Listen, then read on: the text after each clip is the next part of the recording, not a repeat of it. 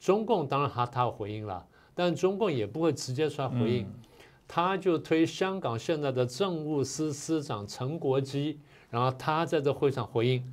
但陈国基是什么呢？陈国基同时具有中国代表团副团长的身份，啊，那么也就是他说啊，将来啊，比如说台湾回归之后呢，台湾统一之后呢，台湾也可以做中国代表团的副副团长什么的，那全部都是都是傀儡而已了。陈国基要么就共产党员，要么就是被胁迫，他不得不这样讲，因为他不这样讲话，他会就掉掉脑袋。所以他说了什么？他说了两段话。他说，香港国安法在贯彻落实之后，然后选举制度完善之后，香港呢已经开始稳定了，自然也开始稳定了，所以香港重回正轨了。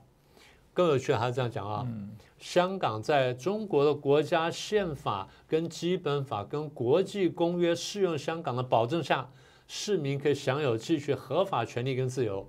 什么叫合法？和谁的法？嗯，对不对？这很关键了啊！这是第一段话。第二段话，香港在基本法保障下实施普通法制度，司法独立呢也行呃司法权也独立行使，香港的司法机构。广受国际认同，嗯，你听完这话，你有什么感想？我觉得想吐。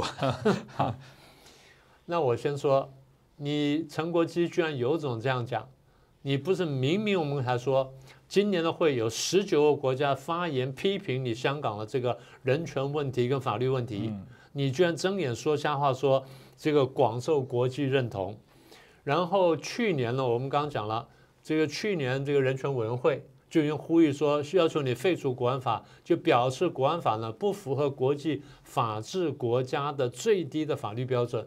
你居然讲说广受国际的什么认可什么等等，这不是天大笑话？这不是睁眼说瞎话吗？